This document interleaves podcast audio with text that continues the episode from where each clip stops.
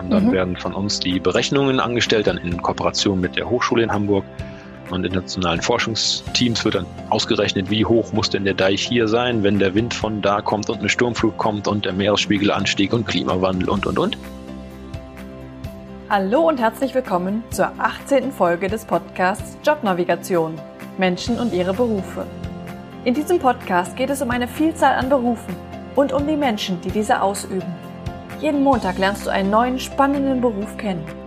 Mein Name ist Anni Nürnberg und ich unterstütze mit meinem Unternehmen Jobnavigation Menschen dabei, den richtigen Beruf zu finden. Ich freue mich, dass du heute dabei bist und ich freue mich auf ein spannendes Interview. In dieser Folge wird es nass und stürmisch. Es geht um Hochwasserschutz. Gleichzeitig hat Adrian in diesem Job seinen sicheren Hafen gefunden. Er arbeitet im öffentlichen Dienst bei der Stadt Hamburg. Was macht er als Projektleiter im Hochwasserschutz? Wie hat er es geschafft, so schnell einen Job zu finden? Wie ist es, im öffentlichen Dienst zu arbeiten? Das und mehr erfährst du gleich von Adrian in der heutigen Folge dieses Podcasts. Hallo Adrian, ich freue mich sehr, dass wir uns jetzt hier wieder treffen. Wir haben ja. uns sehr lange nicht gesehen und du bist einer der wenigen Interviewpartner, von dem ich im Prinzip keine Ahnung habe, was du machst. Aber wir machen das jetzt trotzdem. Ich bin gespannt. Ja, ja, kann ich vielleicht auch mal lernen, was ich selber mache. Das ist auch äh, immer wieder ja, neu, immer wieder was anderes. Das glaube ich. Manchmal ist es ja ganz schön schwierig, überhaupt zu formulieren, was man macht. Mhm. Aber können wir gerne, gerne zusammen versuchen. Ja. Wir haben uns das letzte Mal gesehen, als du noch Umweltingenieurwissenschaften studiert hast. Genau. Wie bist du denn damals darauf gekommen, das zu studieren? Gute Frage. Also ich hatte sowieso immer den, den Hang eher zu, ja, nicht unbedingt Natur. Also ich bin jetzt nicht der Naturbursche, der den ganzen Tag nur durch den Wald läuft. Aber eher Natur und Umwelt als irgendwie Maschinenbau oder gar irgendwie Kfz-Zeug. Also ich fahre lieber mit dem Fahrrad als mit dem Auto. Und habe mich dann einfach mal auf diversen einschlägigen Studienberatungsseiten umgeguckt und da kam halt immer irgendwie entweder Hotelkaufmann raus, und ich dachte, boah, nee, Menschen müssen auch nicht unbedingt sein in der Masse, oder halt Ingenieurwissenschaften, irgendwas die Richtung. Und habe mich dann bei verschiedenen Unis umgeguckt, Münster, Aachen, und habe dann in Aachen einen Umweltingenieurwissenschaftsstudiengang gefunden, der sehr positiv ausgeschrieben und beschrieben war. Im Endeffekt dann nicht alles gehalten hat, mit dem er beworben wurde. So Energiewende mitgestalten, erneuerbare Energien haben wir auch mal aus der Ferne drüber geguckt, aber das war bei weitem nicht der Schwerpunkt. Aber der Schwerpunkt, der mit dabei war, war Wasser in diversen Formen und Ausprägungen. Und Wasser ist ja auch ein, sagen wir mal, Element, auch wenn es kein Element ist, äh, was mich sehr interessiert, was ich immer schön fand, sowohl für Urlaub als auch zum Gucken, als auch damit zu arbeiten, wenn es geht. Und dann habe ich mich für den Studiengang entschieden und dann auch die Vertiefungsrichtung im Master Hochwasserschutz oder Water Resource Management belegt. Ja, bin so dann nach Aachen und zu dem Studiengang gekommen. Okay. Und war das im Nachhinein die richtige Entscheidung für dich? Es hat sich oft geändert, ob es die richtige war oder nicht. Am Anfang hat man ja von Tuten und Blauen keine Ahnung, da ist sowieso die richtige, ist ja ganz cool, was man da macht. Irgendwann merkt man dann so, ja, Umweltingenieur war noch recht neu, in Aachen sowieso. Ich war erst der zweite Jahrgang, der angefangen hat. Man wird dann von einigen Seiten an der Uni recht stiefmütterlich behandelt, kommt dann auch, wenn man später mal irgendwie sich umhört in Richtung Jobs, äh, Umweltingenieur, keine Ahnung, was das ist, ich nehme lieber einen Bauingenieur mit einer Vertiefungsrichtung in Wasser. Da war dann die Überlegung, boah, wenn du es nochmal machen würdest, würdest du eher den Bauingenieur nehmen mhm. und dann die Vertiefungsrichtung Wasser wählen, was auch Kommilitonen von mir gemacht haben. Die haben dann nach dem Bachelor den Baumaster draufgesetzt mit noch einigen Auflagenfächern. Dann jetzt noch einen Schritt weiter im Job. Sage ich mal, ich habe jetzt den Job, den auch meine, viele meiner Kollegen sind Bauingenieure, viele sind Umweltingenieure. So, dass ich jetzt, glaube ich, an der Position bin zu sagen, ja, es war auf, auf jeden Fall ein richtiger Job. dass man merkt, was man studiert, bereitet einen, glaube ich, auch nur so grob auf das vor, was man später macht. Ich glaube, bei dir ist es ja noch, noch krasser, sodass man eher das, das Lernen lernt und das in meinem Fall ist ingenieurmäßige Denken. Also was, was ich und viele meiner Kollegen, Kommilitonen und Kollegen haben, ist, da ist ein Problem, okay, wie sieht die Lösung aus? Man denkt direkt in die Richtung und nicht, oh mein Gott, das ist ein Problem, da kommt dann noch das hinterher und was vielleicht andere Ausbildungsrichtungen dann denken, sodass im Endeffekt das relativ in Anführungsstrichen egal ist, ob ich jetzt Bau oder Umwelt studiert hätte. Wenn ich jetzt in den Hochbau gewollt hätte, dann wäre Umweltingenieur wahrscheinlich definitiv die falsche Wahl gewesen, aber dann hätte mich der Studiengang wahrscheinlich auch gar nicht so interessiert. Ja. Sodass ich, glaube ich, an einer ganz guten Schnittstelle bin, wo halt die Stärken des Umweltingenieurs auch zum Tragen kommen. Super. Und dann nach dem Studium, wie ging es dann weiter? Ich hatte gegen Ende meines Studiums ein Fach, was von einem externen Dozenten geleitet wurde, der ein Landschaftsplanungsarchitekturbüro, das ist glaube ich der vollständige Name, geleitet hat.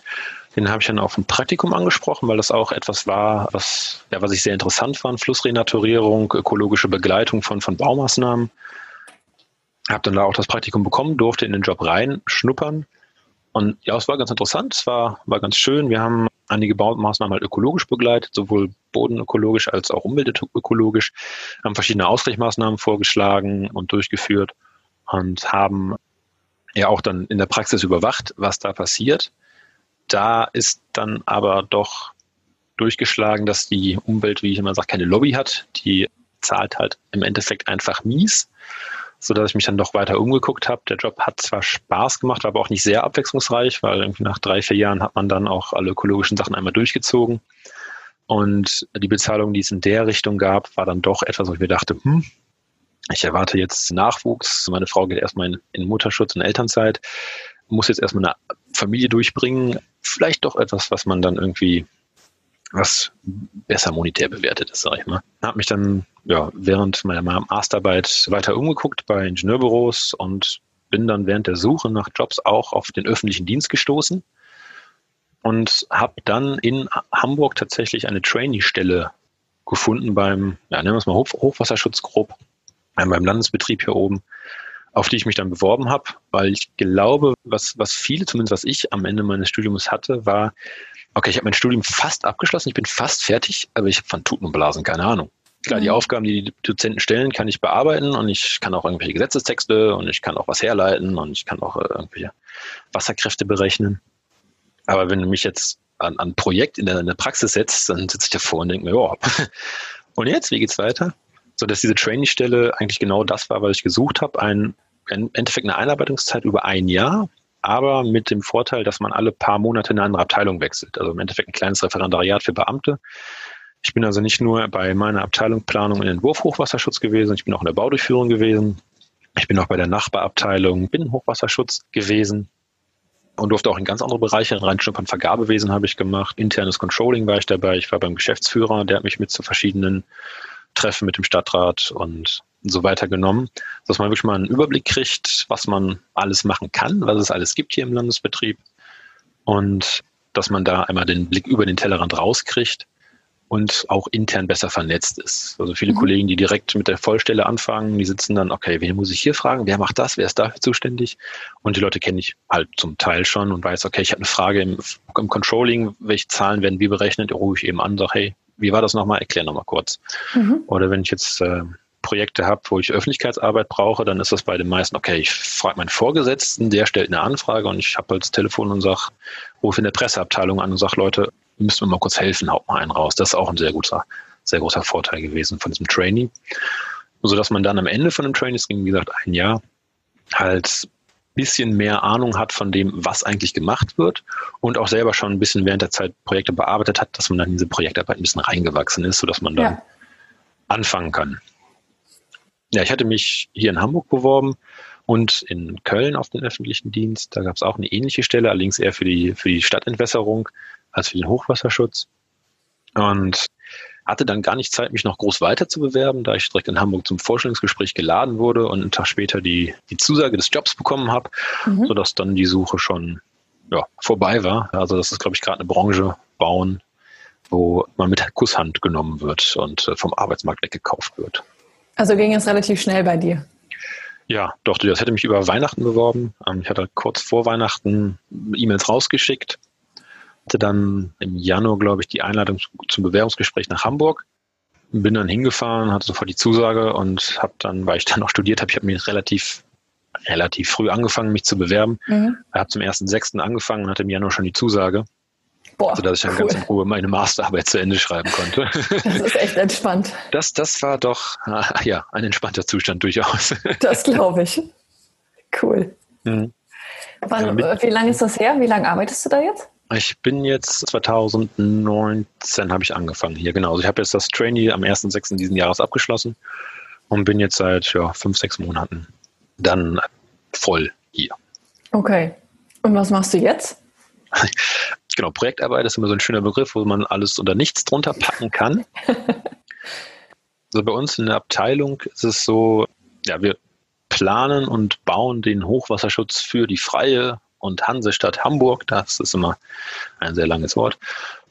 Das beinhaltet ganz kleine Projekte. Also mein erstes eigenes Projekt, wo ich Projektleiter bin, ist ein kleines Projekt. Da geht es einfach darum, dass Dammbalkenverschlüsse, also die Sicherheit, wenn Schließtore, wenn mechanisch betriebene Tore nicht schließen, dann muss man das Ding irgendwie trotzdem sichern können, weil Technik ja immer kaputt gehen kann, muss man eine zweite Sicherheit haben. Da kommen dann sogenannte Dammbalkenverschlüsse rein.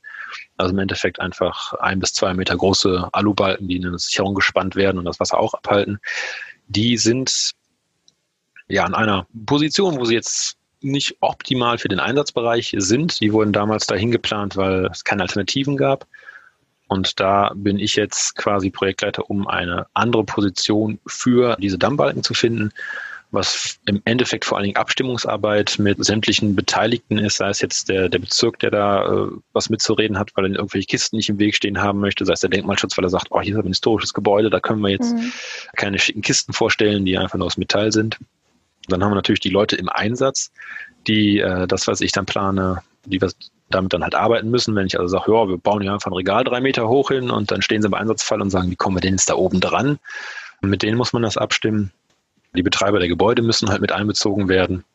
Und es ist halt jetzt da sehr viel Abstimmungsarbeit, aber halt relativ wenig, ich sag mal, Rechenaufwand, weil Dings einmal abzumessen, die Dammbalken sind auch schon da, die müssen halt nur noch irgendwo hin. Also das ist ein Projekt, um wirklich Projektarbeit zu lernen. Dann bin ich äh, stellvertretende Projektleitung in einigen Projekten, wo es darum geht, die, den Platz für den Hochwasserschutz zu schaffen. Also wenn der Deich höher wird, dann wird er natürlich auch breiter. Mhm. Und da Hamburg durchaus nicht allzu viel Platz zur Verfügung hat, stehen Häuser doch etwas nah am Deich und in einigen Bereichen auch schon im Deich. Das ist einfach historisch so gewachsen, soll aber jetzt geändert werden. Deswegen gab es ein neues, eine neue Senatsdrucksache, heißt das hier oben, wo es halt darum geht, Häuser anzukaufen. Also hier oben wird nicht enteignet. Das ist nach Gesetzlage möglich. Also man kann sagen, so, wir bauen jetzt hier den Deich. Das ist öffentliches Interesse. Dein Haus steht dem leider im Weg. Also tschüss. Das wird hier oben nicht gemacht. Und deswegen, wenn jemand sagt, er möchte sein Haus verkaufen, dann kommt der Hochwasserschutz und sagt, jo, das brauchen wir, um halt Platz zu schaffen. Dann wird das Haus angekauft und schon mal abgerissen, um da, damit es im Deich oder zu nah am Deich steht, um da schon mal die Sicherheit herzustellen. Und wenn dann das Hochwasserschutzprogramm an der Stelle ist, wo der Deich dann auch erhöht wird, um in den neuen Anforderungen anzupassen. Dann hat man im besten Fall einfach schon genug Platz, weil die Häuser schon da sind oder muss sich dann nochmal mit den Anwohnern auseinandersetzen, ob sie nicht verkaufen wollen, weil hier Hochwasserschutz und die Stadt Hamburg und wenn sie nicht verkaufen, dann können den Deich nicht erhöhen und dann Bericht da und dann ist das Haus auch weg und so weiter und so fort. Genau. Da bin ich jetzt noch dabei, einige Hausabbrüche mitzuplanen. Und dann auch noch ein Projekt, was da so überhaupt nicht mit reinpasst, aber auch so ein bisschen die, die Diversität des Jobs aufzeigt, ist, es gibt eine internationale Tagung von Hochwasserschützern, die eigentlich dieses Jahr in Hamburg stattfinden sollte, aber aufgrund von Corona jetzt auf nächstes Jahr verschoben ist. Und da helfe ich auch dann bei der Planung und Abstimmung mit ja, den verschiedenen Beteiligten, sei es Hotel, sei es Restaurant, sei es die, ja, die Stuhlfrau, das hört sich im Deutschen so doof an, die Chefin von der Dianze, die da natürlich auch immer mitzureden hat, wie denn ihre Tagung abläuft. Und mit ja, meinem Geschäftsbereichleiter, der das Ding dann als Schirmherr für Hamburg betreut, da bin ich auch dann noch tatkräftig, unterstütze ich da mit. So, das glaube ich ist ein grober Abriss von dem, was unter Projektarbeit in meinem Job gerade zu verstehen ist. Okay. Und dein Arbeitgeber ist die Stadt Hamburg? Es ist ein bisschen kompliziert. Im Endeffekt ist es Hamburg, ja. ja. Aber ich arbeite nicht für eine Behörde. Ich arbeite für einen Landesbetrieb, die nochmal eine Extrastellung haben. So ganz habe ich das auch noch nicht durchdrungen, ist aber auch nicht super wichtig für meinen Job, wie genau die ja. Stellung ist. Ich habe es so weit verstanden, dass der Landesbetrieb für Landesbetrieb Straßen, Brücken und Gewässer, dafür steht LSBG die Abkürzung, im Endeffekt sowas wie das Ingenieurbüro oder der General Unternehmer für die Freie und Hansestadt Hamburg ist. Also sprich, Hamburg sagt, wir brauchen Hochwasserschutz, LSBG, machen wir. Und dann mhm. werden von uns die Berechnungen angestellt, dann in Kooperation mit der, mit der Hochschule in Hamburg und internationalen Forschungsteams wird dann ausgerechnet, wie hoch muss denn der Deich hier sein, wenn der Wind von da kommt und eine Sturmflut kommt und der Meeresspiegelanstieg und Klimawandel und, und, und. Da gibt es eine neue Höhe, für eigentlich alle Stellen in Hamburg. Daraus wird dann das Hochwasserbauprogramm, Bauprogramm Hochwasserschutz, ich glaube so rum heißt es, erstellt. Und in diesem Bauprogramm ist dann eine, eine Liste drin, welcher Deich zuerst auf welche Höhe gebracht werden muss, um halt immer die schwächste oder niedrigste Stelle zuerst zu erhöhen, damit man halt dann einen höheren Hochwasserschutz sicherstellen kann. Und das führen wir dann aus. Mhm. Genau. Okay. Und wie ist es im öffentlichen Dienst zu arbeiten? Frage ich einfach mal so. also man muss, glaube ich, wissen, was man möchte. In meinem Fall war mir halt wichtig, ich möchte einen sicheren Job. Öffentlicher Dienst, ich glaube, das letzte Mal wurde ich glaube, es wurde noch nie irgendjemand betriebsbedingt im öffentlichen Dienst gekündigt. Äh, muss schon, glaube ich, raus wollen oder richtig was in den Sand setzen, um rauszufliegen, was ich beides nicht vorhabe. Sprich, sicherer Jobcheck. Auch wichtig war mir eine adäquate Bezahlung. Die hat man im öffentlichen Dienst auf jeden Fall. Im Vergleich zur Privatwirtschaft, sage ich, sag ich mal, mit meinen Kommilitonen, die auch jetzt alle in den Job eingestiegen sind, kann ich mit meinem Startgehalt auf jeden Fall sagen, so, ich bin in der oberen Hälfte, im oberen Drittel. Das ist schon mal ganz gut. Klar, im öffentlichen Dienst kann man googeln, man kann nachgucken, was kriege ich nach wie vielen Jahren, mhm. wann geht weiter. Das sind dann keine Riesensprünge. Wenn ich in der Privatwirtschaft wäre, kämen dann die großen Sprünge. Mhm. Also da würde ich dann wahrscheinlich in, in fünf oder zehn Jahren im Vergleich mit meinen Kommilitonen locker verlieren. Ohne Probleme würden die an mir vorbeiziehen oder werden an mir vorbeiziehen. Aber ich habe laut Vertrag eine 39-Stunden-Woche. Ich habe ein Überstundenkonto, das auch sich immer ganz gut füllt, aber da ist ein Deckel. Und wenn ich zu viele Stunden habe, dann würden weitere Überstunden verfallen. Und da sagt sowohl mein direkter Vorgesetzter als auch sämtliche Richtlinien, nein, ist nicht, machst halt keine Überstunden. Dass ich zum einen selber ein bisschen haushalten muss, also sagen muss, okay, jetzt ist ein Projekt wirklich, muss fertig werden, dann mache ich mal Überstunden. Aber dafür sage ich dann nächste Woche, gut, Projekt ist fertig, ich habe andere Projekte, ich könnte arbeiten, klar, aber ich habe halt Überstunden, also komme ich mal Montag nicht, mein langes Wochenende. Ja. Das war mir halt wichtig, dass man halt seine 39 oder wenn man halt 40 Stunden hat, 40 Stunden hat und danach sagen kann, so, ich gehe jetzt nach Hause, zu Hause mhm. habe ich Frau und Kind, die würde ich gerne sehen. Ein Kollege von mir hier, der war vorher in der Privatwirtschaft und hat gesagt, ja, auf meinem Vertrag stand auch mal 40 Stunden, ne? klar. Aber unter 50 kommst du eigentlich nicht nach Hause und wenn du was abgeben musst, dann sind es auch mal 60 Stunden und samstags arbeiten. Ja klar, samstags arbeiten, machst du halt. Und je nachdem, was für einen Chef du hast, hast du Glück und kriegst die Überstunden ausbezahlt. Und wenn du Pech hast, ist das halt, ja, wie, da kriegst du ein gutes Gehalt für, das ist halt damit abgegolten, dann kriegst du die Überstunden nicht bezahlt. Und ich habe halt auch den, den guten Standpunkt mit meinem Chef und meinem direkten Vorgesetzten sowieso, aber ich glaube auch generell im öffentlichen Dienst, dass ich sagen kann, nee, ich habe eine 39-Stunden-Woche, ich gehe jetzt nach Hause, ich mache keine Überstunden. Und da wird mich keiner schief angucken oder äh, rausschmeißen. Wohingegen in der Privatwirtschaft du da halt dann ja, keinen Arbeitseinsatz zeigst und zack, kommt der nächste, wenn der Arbeitsmarkt nicht ganz so leer wäre, wie er gerade ist. genau, also das sind halt meine beiden Pluspunkte im öffentlichen Dienst. Ich habe ein gutes Startgehalt, das, was jetzt auch nicht schäbig ist bei der Weiterentwicklung, aber halt nicht die Sprünge macht, aber dafür habe ich Zeit mit meiner Familie, die ich dann nutzen kann, was halt mein, mein Schwerpunkt, meine Priorität war. Mhm. Genau, und ich sage mal, Kollegen, meine Abteilung ist super, ich habe super Kollegen, äh, aber das ist kann eine Privatwirtschaft genauso sein. Und wenn man hier in eine andere Abteilung geht, wird man bestimmt auch irgendwie finden, der sagt, boah, nee, meine Kollegen sind jetzt nicht die Besten. Also da habe ich Glück gehabt, aber das kann mir auch überall passieren oder halt auch eben nicht passieren. Ja. ja. Aber du wirst jetzt nicht verbeamtet oder so? Hatte ich auch überlegt. Natürlich klar, Brutto-Netto ist beim Beamten deutlich besser. Dafür muss der noch seine Privatkrankenversicherung dazu rechnen, sodass im Endeffekt nicht sehr viel mehr rauskommt. Dann ist man natürlich, klar, man kommt aus dem Beamtenverhältnis auch wieder raus. Aber einmal verbeamtet ist eher die Regel, dass man halt auch dabei bleibt. Mhm. Und also ich habe jetzt nicht vor, in den nächsten Jahren hier aufzuhören und zu wechseln, aber ich habe die Möglichkeit. Also wenn, ich weiß nicht, fünf, in zehn Jahren das Arbeitsklima hier nicht mehr ist oder das Berufsfeld sich geändert hat oder ich irgendwas anderes habe, könnte ich halt, habe ich die Möglichkeit zu sagen, nee, dann gehe ich wieder. Das war ein, eine große Überlegung, nicht, nicht für das Beamtenverhältnis zu entscheiden.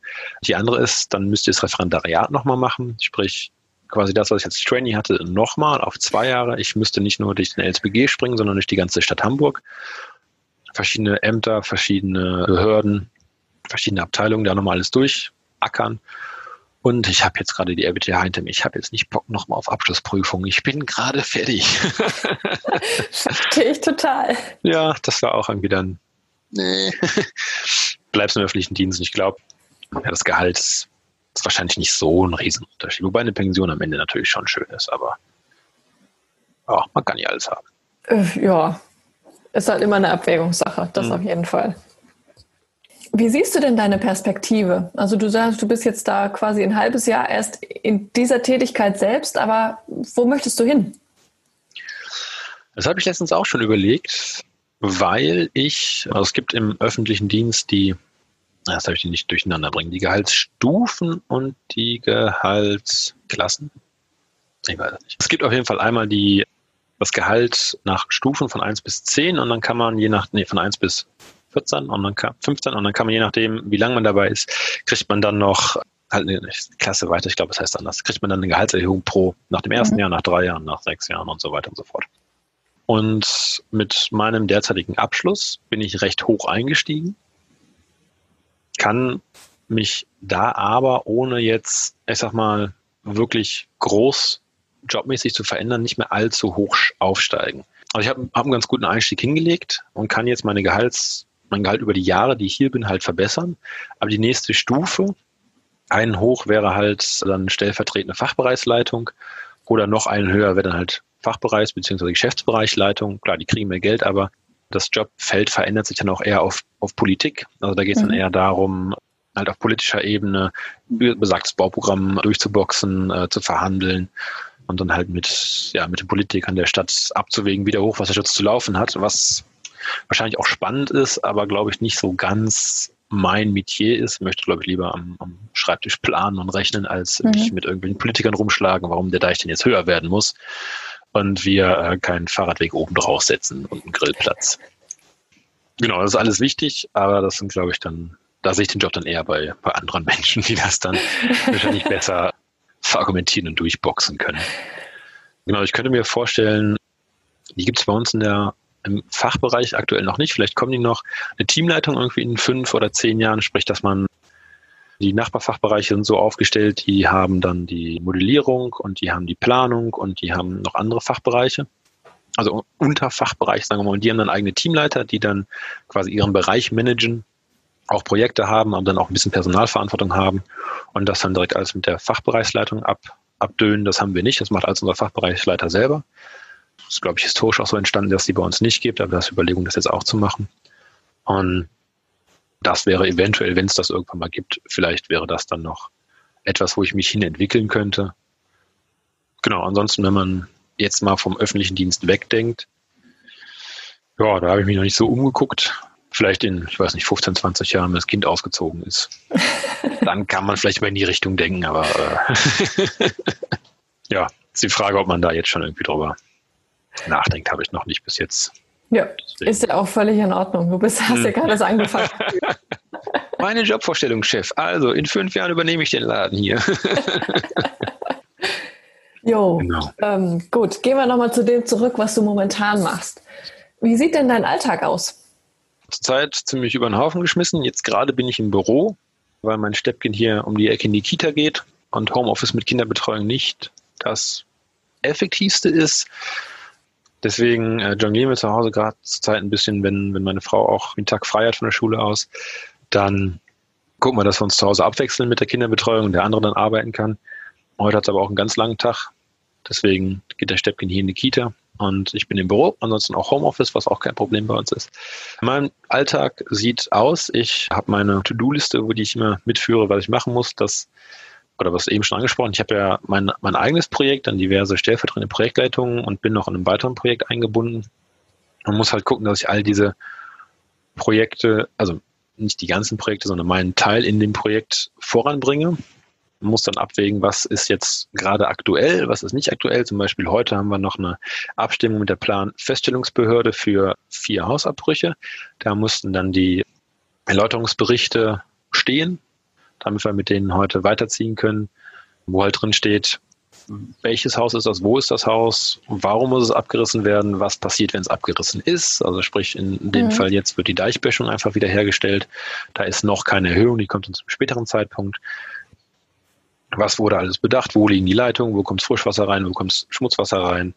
Sind Kampfmittel zu erwarten? Hamburg auch ein ganz, ganz großes Thema. Zum einen ist Hamburg ja auch gut gut eingebombt worden im Zweiten Weltkrieg. Zum anderen ist viel Munition und auch Bomben sind in der Elbe gelandet. Viele Deiche sind erst nach dem Zweiten Weltkrieg gebaut worden, sodass die Flächen da von der Elbe regelmäßig überspült wurden und da dann auch Munition zu gefunden werden kann. ist das zu erwarten? Haben wir da Abfragen gemacht? Genau, das wird dann alles abgewogen, in Berichten halt zusammengefasst. Dann geht man damit zur Planfeststellungsbehörde, die guckt sich das durch, spricht das mit einem ab. Ja, und dann wird das Ding ausgelegt, dass jeder, der da irgendwie mit, oder auch Versand an die zuständigen Stellen, sodass jeder, der irgendwie mit in Berührung kommt, mal drüber guckt.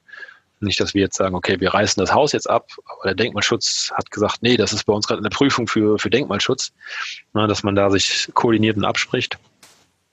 Genau, das ist in diesen Hausabbrüchen. Dann gibt es ein großes Projekt, da wird äh, ein ganzer Deich rückverlegt. Der wird nicht nur erhöht, der wird ein großes Stück weiter hinten gebaut. Da müssen einige Häuser abgerissen werden. Dass die ganze Fläche, die dann frei wird und auch unter dem Deich ist, ist alles auch Spül, Altspülfeld nennt sich das, wo die Elbe früher war. Und dann wurde der Deich gebaut und das niederliegende Land wurde dann mit Sedimenten der Elbe aufgespült. Die Elbe trägt einiges an Belastung mit, sagen wir mal, aus dem vom Mündungsgebiet, von der Quelle bis zur Mündung, da kommt einiges zusammen, was da mitkommt. Nicht nur Munition, sondern halt auch Schwermetalle, Belastung aus dem Bergbau und äh, Chemiefabriken.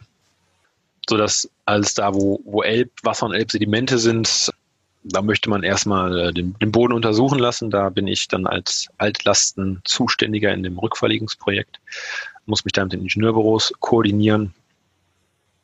Ja, das ist dann zum zum Alltag wieder ausschaut. Sprich, man, man guckt, wo man steht man in seinen Projekten, guckt, dass man die weiter voranbringt und koordiniert sich halt quasi mit sämtlichen Stellen ab, damit es nicht am Ende heißt, im Planfeststellungsbescheid, nee, der hat noch einen Einwand geliefert, wir können nicht zustimmen, weil, und dann denkt man sich so, ja, ich ihn vorher angerufen, hätte ich ihm erklären können, dann wäre das, wäre das nicht passiert oder man hätte ja. dann nicht drumherum geplant. Ja.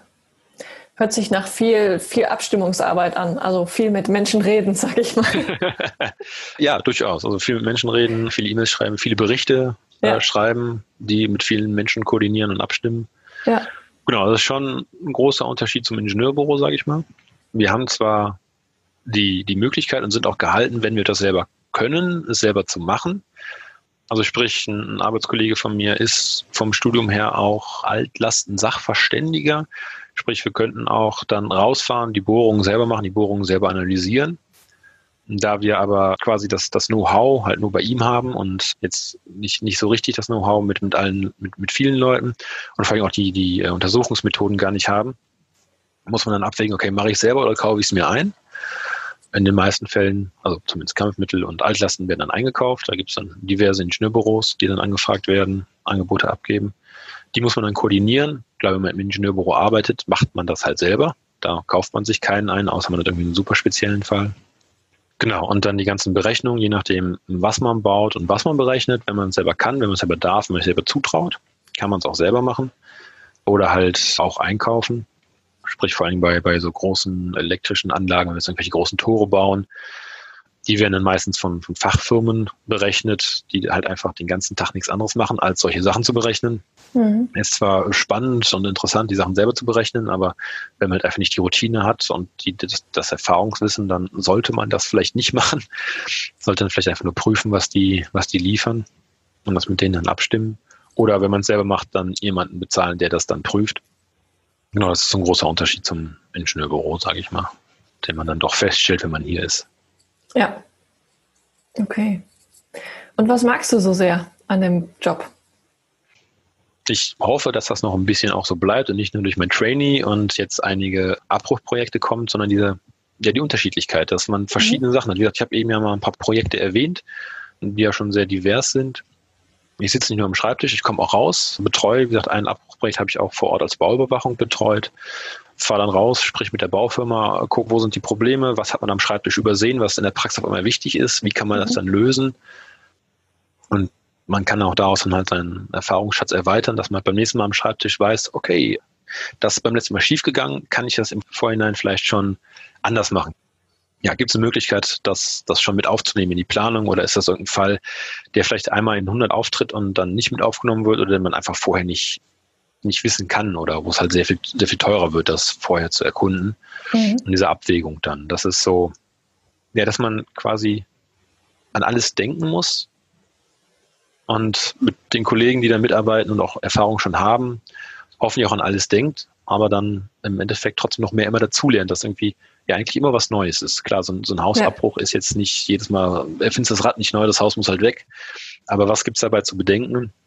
Zum Beispiel bei einem Abbruch, da haben wir unter der Fundamentsohle von einem Nebengebäude, da waren einfach Feldsteine so, die sind dann Kopf groß und da lagen einfach mal 15 Tonnen. Weil als Ding gebaut wurde in den 70ern, waren wahrscheinlich die Steine da. Jemand dachte sich, oh, was mache ich damit? Verdammt, ach, ich schmeiß die einfach mal dahin und baue einen Schuppen drauf. Da kommst du vorher nicht drauf. Also das sind, sind so Sachen, wo du denkst, ja, okay, danke dafür. Und ähm, das halt im Vorhinein rauszufinden, muss man den ganzen Boden kleinmaschig halt untersuchen, aufbohren und das ist halt super teuer. Ja. Und sowas kann man dann vor Ort klären, indem man halt dann rausfährt, sich die Dinge anguckt, überlegt, kann man die weiter brauchen oder nicht? Und wenn nicht, ja, was macht man dann damit? Und das sind halt so kleine Sachen, die man halt schnell lösen kann. Da gab es halt auch keine Alternative, also die hätte man nicht da liegen lassen können. genau, aber dass man halt immer, immer was Neues hat, immer was anderes hat. Ja, hört sich sehr spannend an. Oh, doch, Gibt es doch, denn auch Herausforderungen, wo du manchmal denkst, puh, das ist jetzt echt, da weiß ich nicht weiter? Ja, eine Herausforderung ist sicherlich die Bürokratie. Mhm. Das lässt sich nicht leugnen. Also im Ingenieurbüro geht wahrscheinlich sehr vieles schlanker. Beispiel Dienstauto. Wenn, wenn du kein eigenes hast, gehst zum Chef, sagst, kann ich mal kurz einen Wagen haben übers Wochenende und der Chef sagt entweder ja oder nein. Hier darf ich wahrscheinlich erstmal Passierschein A38 ausfüllen und dann damit durch fünf Stellen laufen und ähm, es gibt halt sehr viel Papierkram, den man ausfüllt. Es ist halt auch nicht immer ganz klar, warum man den ausfüllen muss. Es ist halt dann in irgendeiner Vorschrift festgehalten und dann muss man das halt machen. Es gibt halt sehr, sehr strikte Regeln, was, was die Bürokratie angeht, wo man halt auch echt erstmal durchsteigen muss. Aber da hat man dann zum Glück echt dann Kollegen schon länger dabei sind.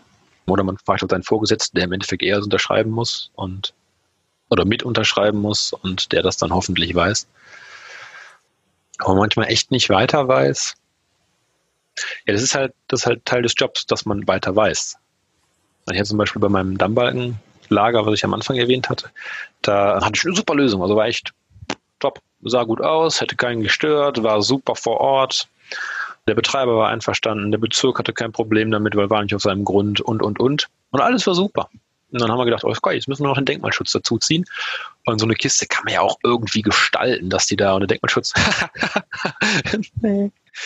Und ja, weil der Denkmalschutz natürlich nur seinen Bereich sieht. Also der Denkmalschutz sieht nicht den Hochwasserschutz, dafür bin ich zuständig. Der Denkmalschutz sieht halt den Denkmalschutz und eine Kiste von einem historischen Gebäude, da sagt der Denkmalschutz nein. Habe dann auch ein paar Lösungsvorschläge gebracht, die alle besser ausgesehen hätten, ja, aber halt einfach nicht praktikabel sind. Ja, aber dann war es auch ein, okay, erstmal wieder zurück an den Schreibtisch.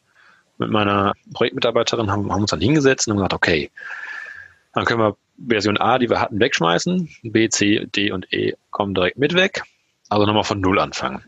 Also das ist so eine Herausforderung, dass man ja seinen Bereich sieht und dass jeder seinen Bereich sieht mhm. Und dass man halt alle Bereiche übereinander kriegen muss. Das ist mhm. vielleicht bei einem, ja, bei einem Bereichprojekt gibt es andere, bei einem Bereich ist halt der, der Denkmalschutz nicht mit dabei, aber da gibt es halt mhm. andere Stellen, die man mit übereinander kriegen muss. Ja, und dass man sich selber halt denkt, so, ja, aber das, das muss jetzt so sein, es geht halt nicht anders. Aber der Denkmalschutz denkt sich halt so, nee, also, denk, also Hochwasserschutz ist nicht mein Problem. Und dass man sich so ein bisschen in den anderen hineinversetzt und dann auch nachvollzieht, okay, dem ist der Hochwasserschutz nicht egal, aber der ist nicht dafür da, dass der Hochwasserschutz durchgesetzt wird, der ist dafür da, dass der Denkmalschutz durchgesetzt wird. Und dass man dann ja nicht, nicht, nicht wütend oder frustriert wird, weil mein Job ist, den Hochwasserschutz sicherzustellen und sein Job ist, den Denkmalschutz sicherzustellen. Also in diesem Beispiel ist das, glaube ich, so eine Herausforderung, dass man da nicht nur seinen, nicht nur seinen Teller sieht, sondern dass man auch versteht, warum der Rest halt auch auf mhm. seinen Teller halt achtet und nicht, nicht auf dann den Hochwasserschutz. Das ist, glaube ich, so eine, eine Herausforderung. Ja, und dann das was, ich. Menschen was jetzt. Halt. Ja, genau, Menschen. Menschen sind eine Herausforderung. ähm, und was jetzt auch kommt, was ich noch nicht so hatte, weil ich halt bis jetzt Trainee war, es kommt irgendwie immer mehr. Also man fängt morgens an und abends ist die To-Do-Liste eigentlich irgendwie länger geworden anstatt kürzer. Ja, aber dann ist auch der Vorteil öffentlicher Dienst. Ich habe halt meine sieben Stunden 48 am Tag. Wenn ich Zeit und Lust habe, noch eine Stunde dran zu hängen, kann ich das machen. Aber im Ingenieurbüro wäre das wahrscheinlich eine To-Do-Liste ist, abends hat die kürzer zu sein als morgens, also sieh zu. Das ist auch eine Herausforderung, aber die ist, glaube ich, dann hier ja, entspannter. Und was, glaube ich, auch noch eine Herausforderung ist, ist, die ganzen Zusammenhänge in Hamburg zu verstehen, als mhm. Nicht-Hamburger. Also ich sag mal, aus einem Flächenbundesland in eine Stadtstaat zu kommen, ist erstmal, wenn man dann für die Stadtstaat arbeitet, doch was ganz anderes, weil alles anders äh, organisiert und strukturiert ist. Und dann mit einem Senat sowieso, also das hat man ja in NRW so gar nicht. Ja, hat Vor- und Nachteile. Man ist auf jeden Fall deutlich schneller und direkter an den Ansprechpartnern und muss nicht erst noch nach da und dann mit dem und dann muss man die, aber die sitzen ja in irgendwas anderen Stadt und hast du nicht gesehen. Aber du hast vorhin erwähnt, dass ihr schon noch Personal sucht. Also, dass hm. es in dem Bereich Stellen gibt. Was braucht man denn, um da reinzukommen? Muss man dafür Umweltingenieur sein oder geht auch ein anderes Studium? Also die Stellen, die ausgeschrieben sind, sind auf jeden Fall Bau- oder Umweltingenieur. Da wir in letzter Zeit einige Umweltingenieure eingestellt haben, hat mein Chef mir letztens gesagt, ja, wären jetzt Bauingenieure besser. Und seitdem sind aber auch wieder ein, zwei Bauingenieure gekommen. Mhm. Ja, so wichtig ist halt irgendwie ein ingenieurtechnischer Studiengang, der sich mit Bau grob auskennt. Also Maschinenbau wäre vielleicht nicht das Richtige.